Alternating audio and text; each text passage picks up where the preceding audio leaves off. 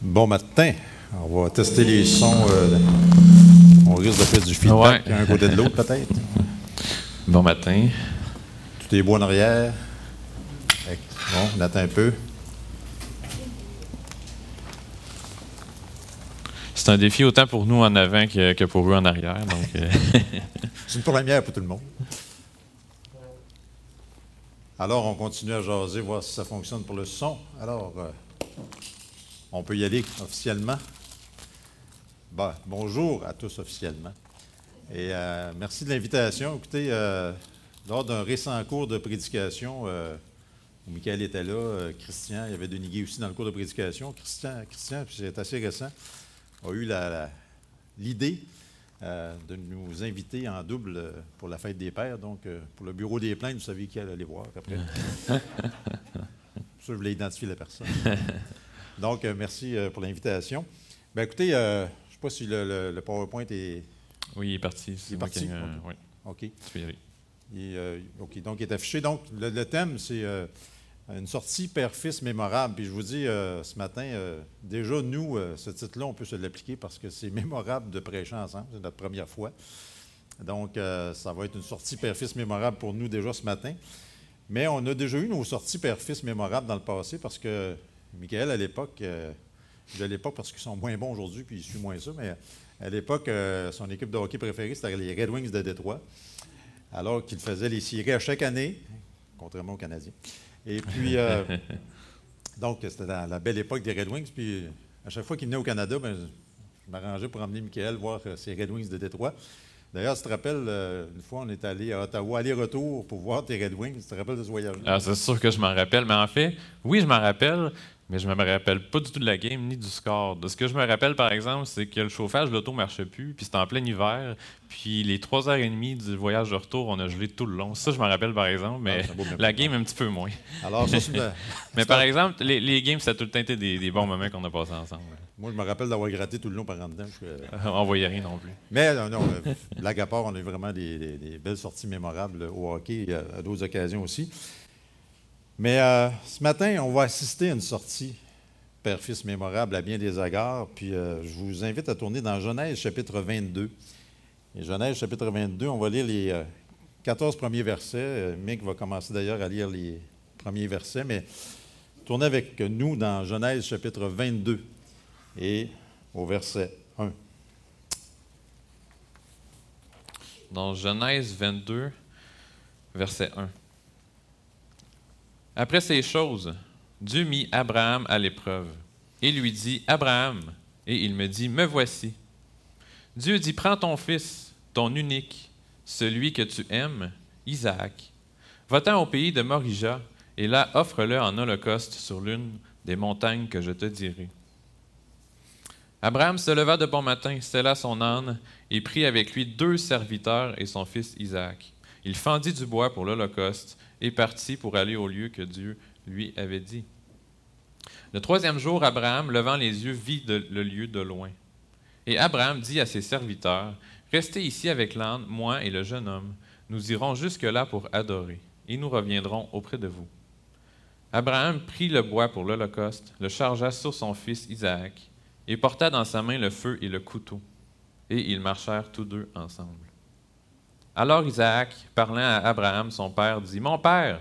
Et il répondit, Me voici, mon fils. Isaac reprit, Voici le feu et le bois, mais où est l'agneau pour l'Holocauste? Abraham répondit, Mon fils, Dieu se pourvoira lui-même de l'agneau pour l'Holocauste. Et ils marchèrent tous deux ensemble. Verset 9. Lorsqu'ils furent arrivés au lieu que Dieu lui avait dit, Abraham y éleva un autel et rangea le bois. Il lia son fils Isaac et le mit sur l'autel par-dessus le bois. Puis Abraham étendit la main et prit le couteau pour égorger son fils. Verset 11. Alors l'ange de l'Éternel l'appela des cieux et dit, Abraham, Abraham. Et il répondit, Me voici. L'ange dit, N'avance pas ta main sur l'enfant et ne lui fais rien, car je sais maintenant que tu crains Dieu et que tu ne m'as pas refusé ton fils, ton unique. Verset 13. Abraham leva les yeux et vit derrière lui un bélier retenu dans un buisson par les cornes, et Abraham alla prendre le bélier et l'offrit en holocauste à la place de son fils. Et verset 14, Abraham donna à ce lieu le nom de Yahvé Jiré.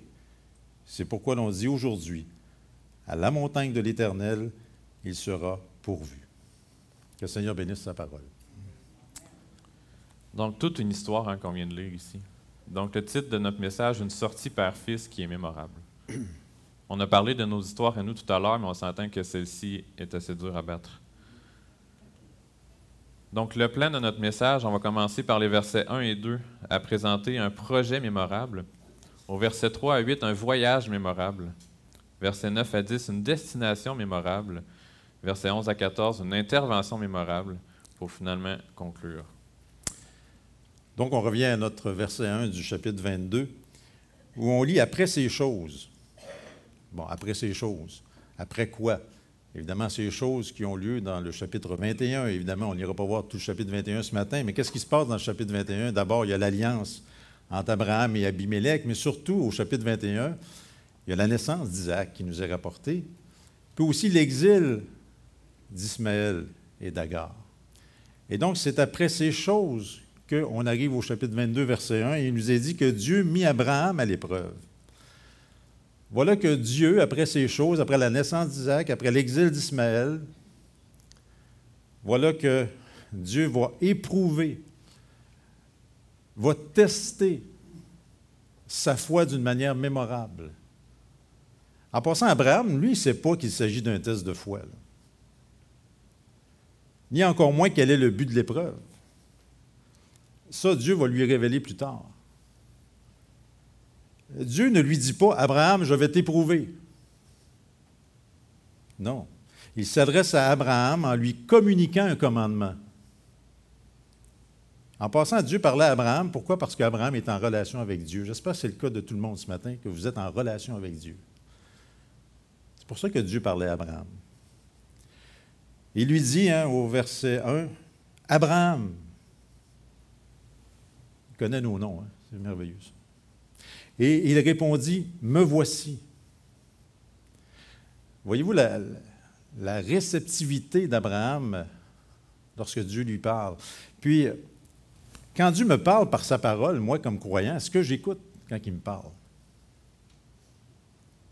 Est-ce que je réponds présent? Encore faut-il que je lise sa parole si je veux que Dieu me parle. Parce que qui dit relation dit communication. Et Dieu a tant de choses à nous communiquer au quotidien. J'espère qu'on lit notre parole au quotidien et sommes-nous disposés à écouter sa parole? Verset 2. Qu'est-ce qu'il lui dit, Dieu? Dieu dit, prends ton fils, ton unique, celui que tu aimes, Isaac. Va-t'en au pays de Moridja et là, offre-le un holocauste sur l'une des montagnes que je te dirai. Écoutez le verset 2, là. Les termes émotionnellement attachants que Dieu a utilisés devaient avoir été agonisants à entendre pour Abraham. Écoutez, il est en train de dire Prends ton fils. C'est comme s'il rentrait encore un petit peu plus loin, ton, ton unique. Pourquoi unique en passant C'est par rapport à, la promesse, parce qu'il y avait déjà un autre fils, Ismaël. Non, non, ton unique. Puis il va dire, non seulement prends ton fils, non seulement prends ton unique fils, mais prends ton unique fils que tu aimes. wow. Dieu est en train de rentrer ça. Puis il va même après ça dire, ton unique fils que tu aimes, Isaac. Comment ça a dû être émotionnellement attachant, éprouvant aussi, la manière que Dieu, s'est adressé à Abraham. Il est en train de lui dire, ce fils unique que tu aimes, Isaac, ce fils de la promesse que tu as attendu pendant des années, va me l'offrir en sacrifice sur la montagne que je vais te dire. En d'autres mots, Dieu est en train de lui dire, va sur la montagne que j'ai choisie pour m'adorer. Puis jusque-là, il n'y a pas de problème parce que Abraham était un adorateur. Il avait l'habitude d'adorer Dieu, même à la fin du chapitre 21, verset 33. On le voit déjà invoquer le nom de l'Éternel. Donc, ce n'était pas inhabituel que Abraham ait adoré Dieu, mais cette fois, c'est la manière a dû surprendre, parce que là, il devait adorer Dieu, pas en sacrifiant un animal, mais en sacrifiant son fils, son unique, celui qu'il aime. Unique dans le sens de la promesse, on le rappelle. Il devait sacrifier son fils comme holocauste et pas n'importe où, sur la montagne que Dieu allait lui montrer. En passant, ça montre que Dieu n'est pas adoré n'importe comment, ni n'importe où, comme c'était le cas pour les holocaustes offerts, aux faux dieux. Alors voilà un projet de sortie père-fils à la montagne, organisé par Dieu. Sauf qu'on s'est entendu que la nature du projet de voyage est assez mémorable. Et c'est d'ailleurs le titre de la prochaine section. Donc, une fois que le projet est donné par Dieu, comment Abraham répond à cet ordre-là de Dieu? L'attitude d'Abraham ici est exemplaire puis est remarquable. Donc, au verset 3, qu'est-ce qu'Abraham fait suite à cette annonce-là?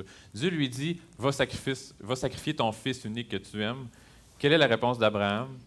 Abraham se leva de bon matin. Aussitôt qu'Abraham reçut l'ordre de Dieu, ben, il ne perd pas son temps. Abraham obéit. Malgré la gravité de la tâche à accomplir et tout ce que cela implique de sacrifier son fils bien-aimé, celui de la promesse, Abraham ne prend pas une semaine pour y penser. Il n'essaie même pas de négocier avec Dieu non plus. Ben là, on peut-tu peut trouver une, autre, une autre épreuve? On peut-tu trouver une autre solution? Non, non, non. De bon matin, Abraham débute ses préparatifs.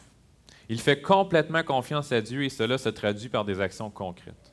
Il savait que le voyage durerait plusieurs jours et qu'il avait besoin de matériel pour accomplir la volonté de Dieu, donc il y a pourvu. De plus, Abraham obéit à la façon de Dieu, non pas à la sienne.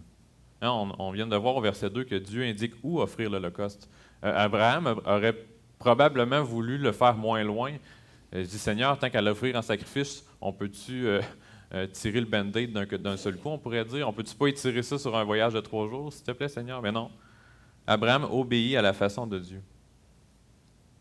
Il inclut même son fils dans la préparation du voyage. Quand on regarde au verset 3, Abraham se lève de bon matin, scelle son âne, prend avec lui les serviteurs et son fils Isaac, puis en plus, après ça, il fait du bois pour l'Holocauste. Donc, il fait participer son propre fils à fendre du bois pour l'Holocauste.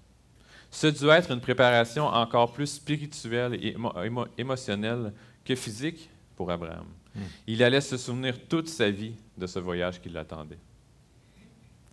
On peut déjà tirer une application pour nos vies ici de l'attitude d'Abraham au verset 3. Lorsqu'une directive claire nous vient du Seigneur à travers sa parole, comment est-ce qu'on réagit? Si un enseignement ou ma lecture des Écritures vient à me montrer quelque chose à changer dans ma vie, qu'est-ce que j'en fais? Est-ce que je prends une semaine ou deux pour y penser? Est-ce que je me fais une colonne de plus et de contre euh, pour m'aider à décider? Qu'est-ce que je fais quand que Dieu me dit clairement quelque chose?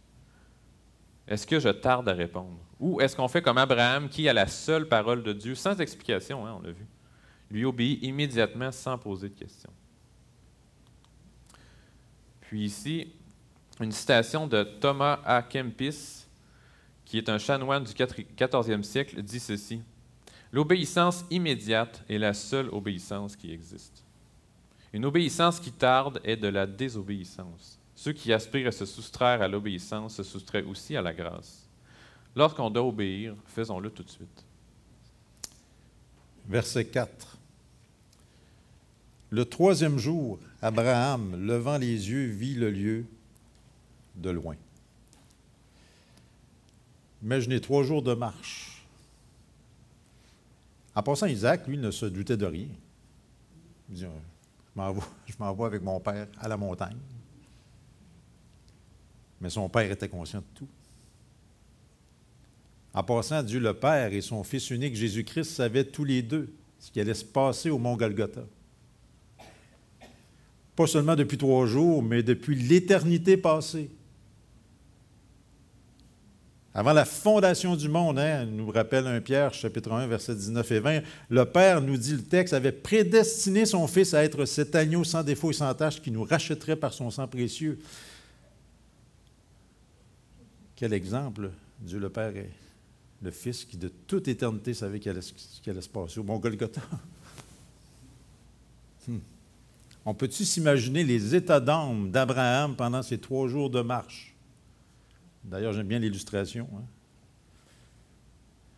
Et imaginez ces trois jours de marche, lui, sait qu'est-ce qui va arriver. Puis imaginez ses émotions lorsqu'il voit le lieu de loin tout à coup, là où ça va se passer. Mais ni pendant son voyage père-fils, ni même à la vue de la destination finale, on voit Abraham, dans le texte, laisser aller ses émotions. Pas plus lorsque Dieu lui a fait part de son commandement, même au départ. D'ailleurs, en, ce qui concerne, les émotions d'Abraham, le texte biblique est neutre. Le texte ne dit pas si Abraham a ignoré ses émotions ou s'il a été dévoré par ses émotions. Mais l'omission évidente des émotions d'Abraham nous dit à nous, en 2021, que lorsqu'on vit des choses difficiles, on doit nous aussi regarder au-delà de nos émotions. On doit contrôler nos émotions et non pas nous laisser ou se laisser contrôler par nos émotions. Parfois, c'est ce qui arrive hein, quand on vit des choses difficiles, on se laisse contrôler par nos émotions. Mais Abraham, par ce texte, nous invite à contrôler nos émotions. Parce que nous, quand on vit des situations difficiles, puis même, je dirais, c'est un péché de faire ça et de réagir comme ça, c'est qu'on va se, se, garrocher, on va engourdir la douleur par des substances, on va engourdir la douleur par de la nourriture, on va engourdir la douleur même par du divertissement, au lieu de répondre bibliquement à la situation même. Alors, prenons exemple sur Abraham lorsqu'on vit des situations difficiles, d'aller au-delà de nos émotions. Donc, on arrive au verset 5 où le voyage arrive à sa fin, le long voyage de trois jours, où Abraham voit le lieu de, de loin. Donc, Abraham se prépare avec ses serviteurs et amène son fils avec lui. Il se sépare de ses serviteurs et amène son fils avec lui. Le premier point à remarquer est que Abraham évoque aux serviteurs l'objectif de sa visite encore une fois. Donc au verset 5, Abraham dit à ses serviteurs, restez ici avec l'âne, moi et le jeune homme, nous irons jusque-là. Pourquoi? Pour adorer. Hmm. Encore ici, ça démontre qu'il avait l'habitude d'adorer. C'était quelque chose qui faisait partie de sa vie. Ses serviteurs ne se sont pas dit, moi, quelque chose qui cloche ici, c'est pas normal. Non, non, non. Hmm. Abraham était habitué à adorer son Dieu. C'était pas quelque chose d'extraordinaire. Deuxièmement, ça démontre aussi le but d'un sacrifice. Parce que qu'est-ce qu'Abraham et Isaac s'en vont faire? Ils s'en vont offrir un holocauste pour adorer Dieu. Comment est-ce qu'un holocauste adore Dieu? Bien, la mort d'un animal, l'offrir à Dieu, servait à l'adorer, mais comment? En se rappelant premièrement que toute créature lui appartient, mais surtout sa miséricorde, du fait qu'il laisse la race humaine en vie malgré la laideur du péché et sa rébellion contre lui, au prix de la vie d'innombrables animaux, qui ne font que couvrir le péché en attendant la vraie solution. Donc c'était ça que Abraham allait démontrer à son Dieu. Enfin, Abraham laisse ses serviteurs sur cette parole assez surprenante. Qu'est-ce qu'il dit à la fin du verset 5 Et nous reviendrons auprès de vous.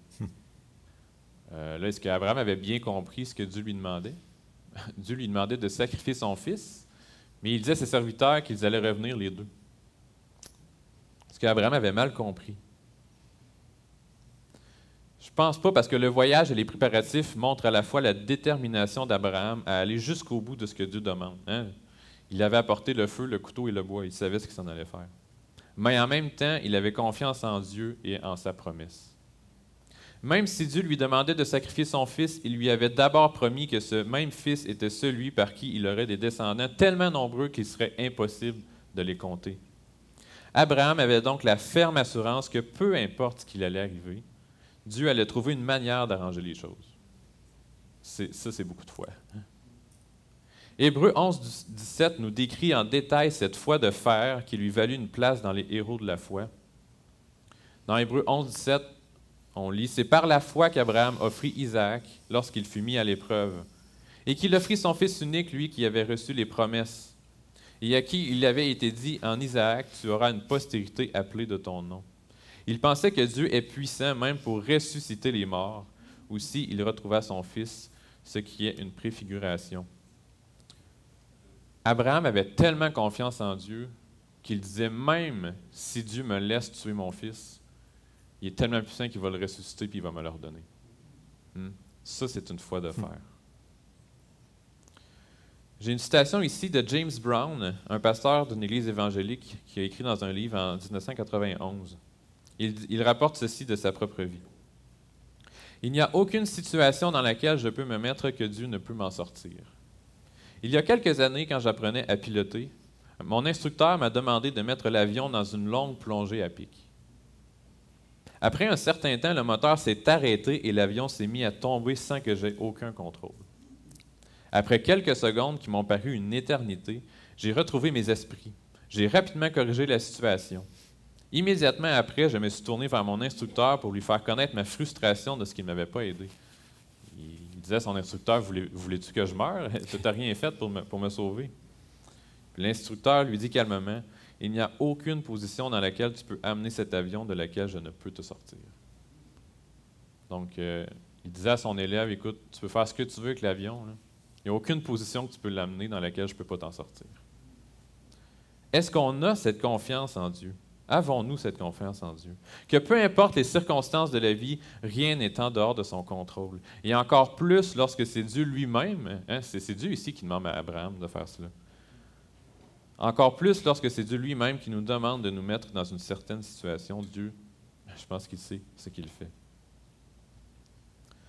Ensuite, au verset 6, Abraham prend le bois qui était probablement sur le dos de l'âne pour le donner à son fils pour qu'il le transporte. Hmm. Puis, euh, c'était cette image-là qu'on a choisie ici. Puis, hein, combien ça devait être difficile de regarder son propre fils qui porte son propre bois sur son dos, puis de le voir aller marcher en avant comme ça.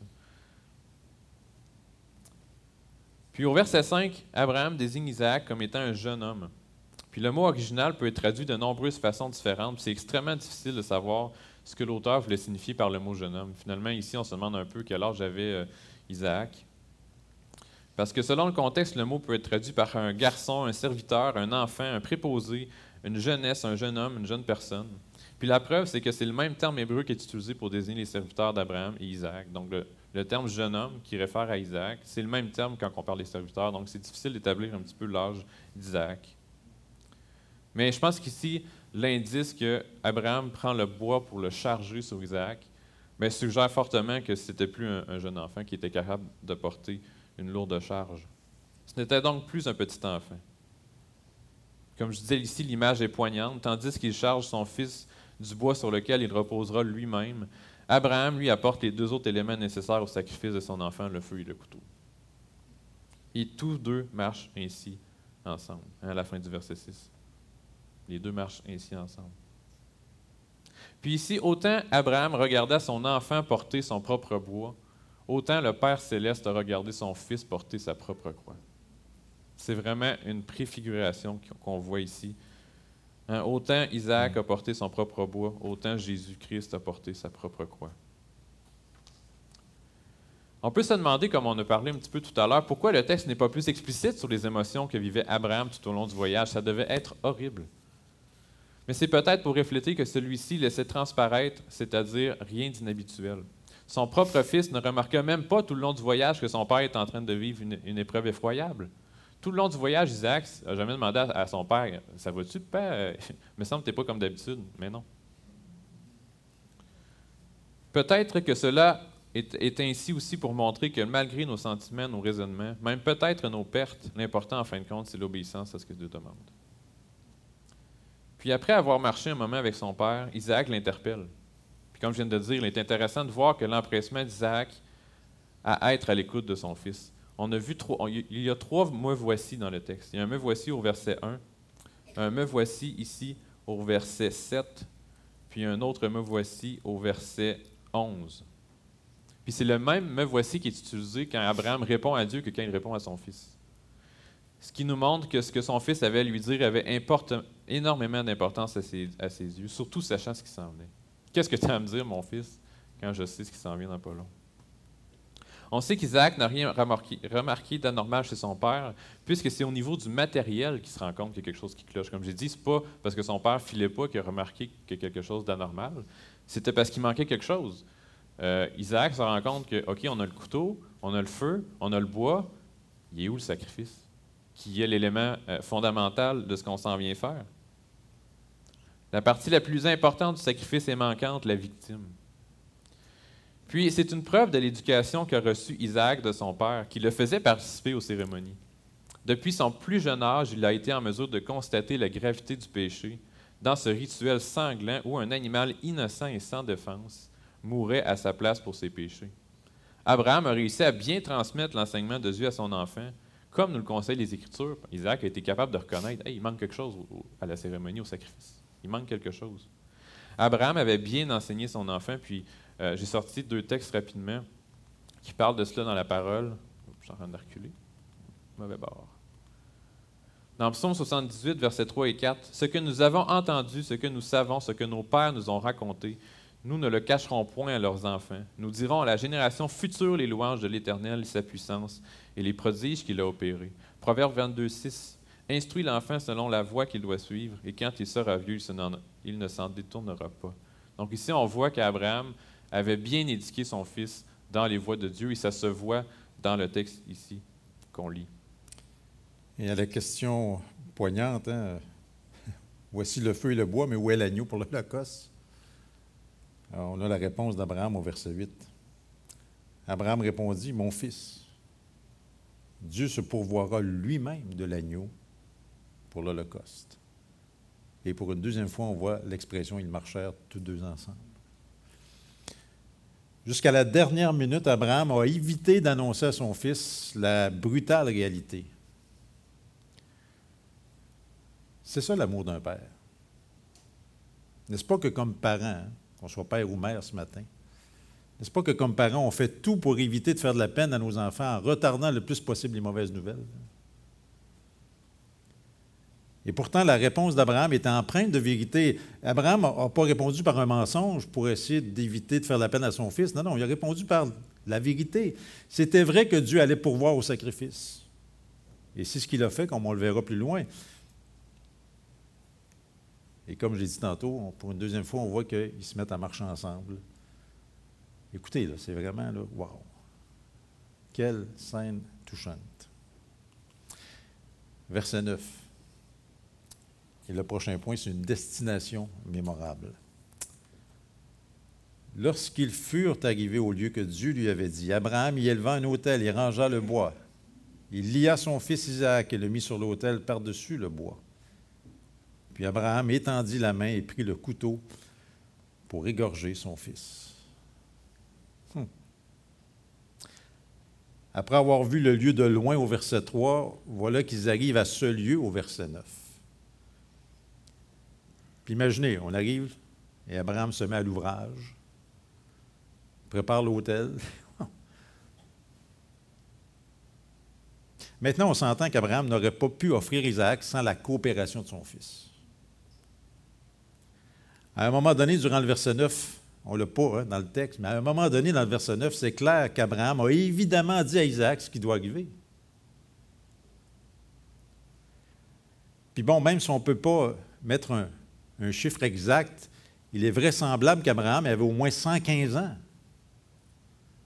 Et qu'on peut dire qu'Isaac, on peut présumer qu'il était dans l'adolescence, autour de 15 ans.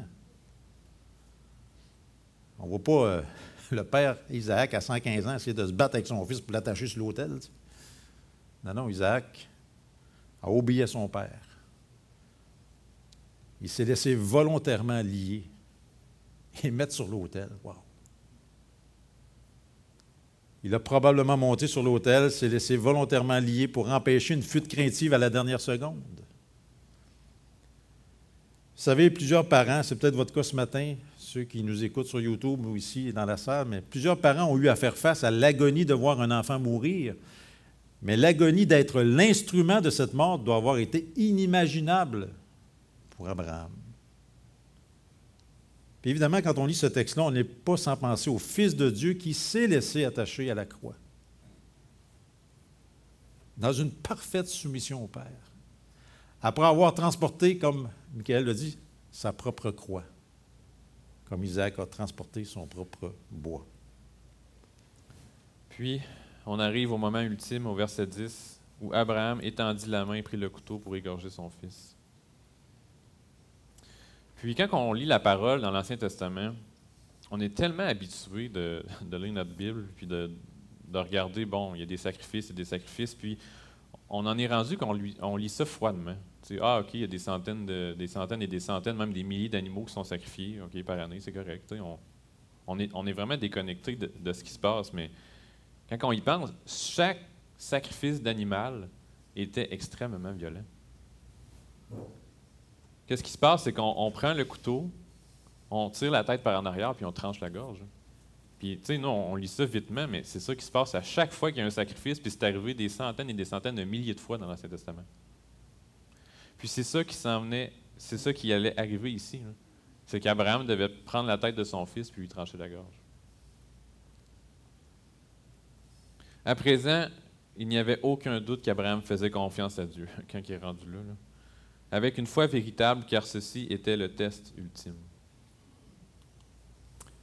on en arrive à notre avant-dernier point au verset 11. Une intervention mémorable. Hein? Encore là, Abraham, et Isaac aussi, ils vont s'en souvenir de toute leur vie, de cette intervention-là. Au verset 11, Alors l'ange de l'Éternel l'appela des et dit, Abraham, Abraham. Et il répondit, Me voici. L'ange dit, N'avance pas ta main sur l'enfant, il ne lui fait rien.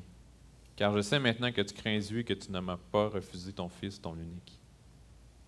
Donc, avant qu'Abraham ait le temps de terminer ce qu'il avait entamé, l'ange de l'Éternel appelle Abraham. Et celui-ci s'empresse encore une fois, hein, avec le me voici, à venir écouter ce que Dieu a à lui dire. Et l'ange lui annonce la meilleure nouvelle qu'il ne pouvait pas recevoir à ce moment-là. Ce qu'il espérait de tout cœur arrivait, Dieu mettait un arrêt à tout ça. Il lui dit de laisser aller son fils, de ne pas poser la main sur lui. Quel soulagement pour Abraham. Abraham avait passé le test. Dieu avait lu dans le cœur d'Abraham qu'il était prêt à lui obéir, peu importe le prix. Si Abraham ne refusait pas à Dieu Isaac, il n'y a rien qui lui refuserait. Et ses actions l'ont prouvé. Plus quand je pense à moi, est-ce que j'ai une telle dévotion envers Dieu? Est-ce que j'aurais été capable de faire ce qu'Abraham a fait là? Je pense pas. En fait, je pense que je suis sûr que j'aurais été incapable. En tout cas, dans ma chair, sans que Dieu euh, m'aide, j'aurais été incapable. Puis, je pense à, ce que moi et ma femme, on a vécu quand on, voulait avoir notre première fille. On a eu extrêmement de difficulté à l'avoir. Ça, a pris plusieurs grossesses. Puis même quand elle était enceinte, euh, c'était incertain d'une semaine à l'autre si le bébé est encore vivant parce qu'elle avait un problème de, croissance durant la grossesse. Ça a été une année de stress et d'angoisse. Pas croyable. À tous les jours, à toutes les semaines. Puis quand finalement on l'a eu, puis qu'elle était en vie, Bien, ça a pris des mois avant vraiment qu'on puisse accepter le fait, puis qu'on puisse se réjouir, parce qu'encore là, elle était tellement petite, il a fallu qu'on reste à l'hôpital un bout pour qu'elle prenne du poids dans un incubateur et tout ça. Dans la famille, on la désigne souvent comme notre, notre petit miracle. Puis je suis certain que plusieurs d'entre vous ont vécu de telles difficultés dans leur famille. Donc, je me verrais absolument incapable, après tout ce qu'on a vécu, moi et ma femme, euh, on l'a tellement voulu, ça a tellement été dur, qu'après ça, Dieu me demande de la tuer. Je ne sais pas comment j'aurais pu le faire. Mais on pense à Abraham, puis lui, il le fait. Hein. Puis pour lui, ça a aussi été difficile, puis peut-être encore plus que pour nous, parce qu'Abraham et Sarah n'ont pas pu avoir d'enfants toute leur vie. Pendant 100 ans, ils ont voulu avoir des enfants, mais ils n'ont jamais pu. Puis vers l'âge de 100 ans, après avoir abandonné tout espoir, c'est là qu'Abraham naît enfin pour après ça le donner en sacrifice? Quelle foi et obéissance de la part d'Abraham. D'où le constat de Dieu à son endroit qu'il craignait Dieu parce qu'il ne lui avait pas refusé ce fils qui était si précieux. Il avait attendu pas mal d'années pour l'avoir. Puis il est impossible de parler encore de cette histoire sans faire un parallèle avec le sacrifice de Jésus. Si quelqu'un est venu arrêter la mort d'Isaac, personne n'est venu arrêter la mort du Fils de Dieu. Alors que Dieu s'est manifesté pour sauver Isaac, Dieu est resté silencieux quand c'était son propre fils qui était sur la croix. Puis ça, il faut toujours s'en rappeler que merci Seigneur de ne pas avoir intervenu. Parce que c'est son silence qui nous sauve. Hmm. Parce que si Dieu avait parlé et que son fils était descendu, on ne serait pas ici ce matin. On serait encore mort dans nos péchés. Verset 13. Abraham leva les yeux et vit derrière lui un bélier retenu dans un buisson par les cornes. Et Abraham alla prendre le bélier l'offrit en holocauste à la place de son fils. Verset 14, Abraham donna à celui le nom de Yahvé Jiré. C'est pourquoi l'on dit aujourd'hui, à la montagne de l'Éternel, il sera pourvu. Quand on voit ces versets 13 et 14, on voit que même au milieu d'un test, même au milieu d'une épreuve, Dieu est gracieux. Rappelons-nous ça, mes frères et mes sœurs. Il est miséricordieux. En arrière-scène, puis littéralement dans le cas d'Abraham, c'était derrière lui. Le Seigneur avait déjà pourvu une voie de délivrance. Un bélier sacrificiel comme substitut pour Isaac comme quoi le Dieu qui teste est aussi le Dieu qui pourvoit pour toi et pour moi. D'où le beau verset qu'on connaît quasiment par cœur, en Corinthiens 10, 13, sans tourner, qui dit ceci Aucune tentation ne vous est survenue qui n'ait été humaine, et Dieu qui est fidèle. Dieu, Dieu ne change pas, Dieu est toujours fidèle. Dieu qui est fidèle ne permettra pas que vous soyez tentés au-delà de vos forces. Mais avec la tentation, qu'est-ce qu'il va faire? Il va préparer aussi le moyen d'en sortir, afin que vous puissiez la supporter. Déjà la conclusion, on a peut-être dire enfin, non, non, déjà la conclusion. ben écoutez, on veut vous laisser avec la conclusion sur certaines pistes de réflexion par rapport à nos vies, à nous autres comme croyants, suite à ce texte qu'on vient de lire, ce narratif si touchant. Mais pour nous, là, bon, quelle est l'idée centrale? Lorsqu'on lit un texte comme ça, les 14 premiers versets, l'idée centrale qui ressort du texte, c'est que la crainte de Dieu suscite l'adoration à tout prix. Hein? La crainte de Dieu suscite l'adoration à tout prix. Regardez au verset 12, hein? Je sais maintenant que tu crains Dieu. C'est pour ça que tu m'adores à tout prix. Alors, la question qu'on doit se poser comme croyant, est-ce que nous, on est prêts à tout pour adorer Dieu. Euh, adorer Dieu, oui, ça implique de venir adorer collectivement Dieu en Église comme on le fait ce matin. Puis, à quelque part, on, sacrifie quelque chose quand on prend l'avant-midi du dimanche pour venir adorer Dieu. On sacrifie des loisirs, on sacrifie des choses. Puis, c'est pas un gros sacrifice, hein, vous allez me dire. Mais au quotidien, est-ce qu'on est prêt à tout pour adorer Dieu par des vies transformées, par des vies consacrées. Alors, c'est une première question qu'on peut se poser, donc. Es-tu prêt à tout pour adorer Dieu? Quelque chose qui ressort du texte aussi clairement. Nous sommes sauvés par la foi seule, mais la foi qui sauve n'est jamais seule. Une citation de Martin Luther. Puis ça fait aussi écho à un passage qu'on connaît très bien dans Jacques 2, au verset 21 à 24, où on parle justement de notre texte ici, Abraham, notre père, ne fut-il pas justifié par les œuvres lorsqu'il offrit son fils Isaac sur l'autel? Tu vois que la foi agissait avec ses œuvres et que par les œuvres la foi fut rendue parfaite. Ainsi s'accomplit ce que dit l'Écriture. Abraham crut à Dieu et cela, lui fut imputé à justice. Et il fut appelé ami de Dieu. Vous voyez que l'homme est justifié par les œuvres et non par la foi seulement. Le texte à ne pas prendre en dehors de son contexte, hein, qui ne veut pas dire qu'on est sauvé par les œuvres qui veut simplement dire, comme Luther le dit, qu'une vraie foi qui sauve vient éventuellement avec des œuvres. Donc vraiment ici, ce qui a démontré qu'Abraham avait une telle foi en Dieu, c'est qu'il a accepté d'aller jusqu'au bout avec le sacrifice. D'ailleurs, euh, c'est au chapitre 15 de mémoire dans Genèse que sa foi lui fut imputée à justice. Donc avant le sacrifice. Alors, il était déjà un croyant mais son sacrifice, comme le dit le texte de Jacques, est venu démontrer sa foi. Et euh, une phrase que j'aime les jeux de mots comme journaliste, mais euh, que j'ai trouvé que ça résumait quand même bien ce qu'on vient de voir dans le texte. L'épreuve de notre foi a pour but la preuve de notre foi. Je répète, l'épreuve de notre foi a pour but la preuve de notre foi. Puis là, on ne se compte pas d'histoire comme croyant. Tu sais, ce n'est pas l'évangile de prospérité, crois au Seigneur Jésus, tout va bien aller dans ta vie. Non, non. Une fois qu'on est son enfant, Dieu va nous tester, va éprouver notre foi. Ayant pour but la sanctification, ayant pour but la ressemblance de Christ, alors c'est sûr qu'on sera éprouvé tôt ou tard dans notre vie chrétienne. Maintenant, lorsqu'on est éprouvé, la question qu'on se pose, est-ce que dans l'épreuve, on se tourne vers Dieu ou on se tourne vers soi-même. Hein, souvent, on a cette tendance quasi naturelle de s'apitoyer sur notre sort, puis de... Non, non. Est-ce qu'on se tourne vers nous-mêmes ou est-ce qu'on se tourne vers Dieu lorsqu'on est dans l'épreuve? Est-ce que nos œuvres démontrent notre foi? En d'autres mots, est-ce que ça paraît que tu es sauvé? Est-ce que ça paraît que tu es chrétien ou que tu es chrétienne?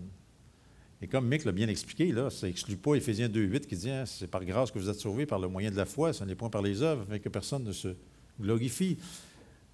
Éphésiens n'est pas une contradiction à Jacques. Mais une fois qu'on est sauvé, c'est clair que ça va paraître. Parce qu'on a cette vie nouvelle en nous. Alors la question, est-ce que ça paraît que tu es sauvé? On peut dire qu'Abraham, ça paraissait qu'il était sauvé. Hein? Wow. Puis, ici, c'est exceptionnel, le texte qu'on vient de lire. Dieu ne nous demandera pas de sacrifier littéralement chacun de nos enfants. Quoique Dieu veut qu'on lui consacre nos enfants pour sa gloire. Mais certainement, il exige, il exige qu'on sacrifie notre propre vie. Dans Matthieu 6, 24, on lit que si quelqu'un veut venir après moi, qu'il renonce à lui-même, qu'il se charge de sa croix et qu'il me suive. Car celui qui voudra sauver sa vie la perdra, mais celui qui la perdra à cause de moi la trouvera. Et Romains 12, 11 qui dit, Je vous exhorte donc, frères, par les compassions de Dieu, à offrir vos corps comme un sacrifice vivant, saint, agréable à Dieu, ce qui sera de votre part un culte raisonnable. Donc la dernière question, as-tu renoncé à ta vie pour suivre Christ? Un appel à tous qui est lancé. On va terminer par la prière. Seigneur notre Dieu, merci pour ce texte euh, merveilleux dans un sens, mais horrible dans l'autre, puis euh, qui nous montre d'un côté, Seigneur, la laideur du péché. Le péché, c'est pas anodin. Le péché, ça cause la mort. Puis ça prend une vie innocente pour la couvrir dans le cas des animaux, des animaux. Mais ça prenait la vie de ton fils pour ôter ses péchés. Merci, euh, Seigneur Dieu, parce que tu euh, n'as pas refusé ton Fils. Toi qui es intervenu pour sauver Isaac, tu n'es pas intervenu pour sauver Jésus-Christ qui était sur la croix. Puis encore ce matin, on te remercie pour cela. Puis euh, lors du repas du Seigneur, c'est ce qu'on veut se souvenir et t'adorer pour ça. Mais que Seigneur, de savoir cela, ça change nos vies. Qu'on soit tellement reconnaissant qu'on veuille vivre pour toi, qu'on te donne notre vie. Que Seigneur, ça paraisse qu'on te craint à travers nos actions et les sacrifices que tu peux nous, nous demander de faire, Seigneur. Puis vraiment, euh, on te prie de garder ce texte à nos, à nos cœurs, puis qu'on puisse vivre une vie pleine pour toi, Seigneur, de confiance et de foi. Amen. Amen.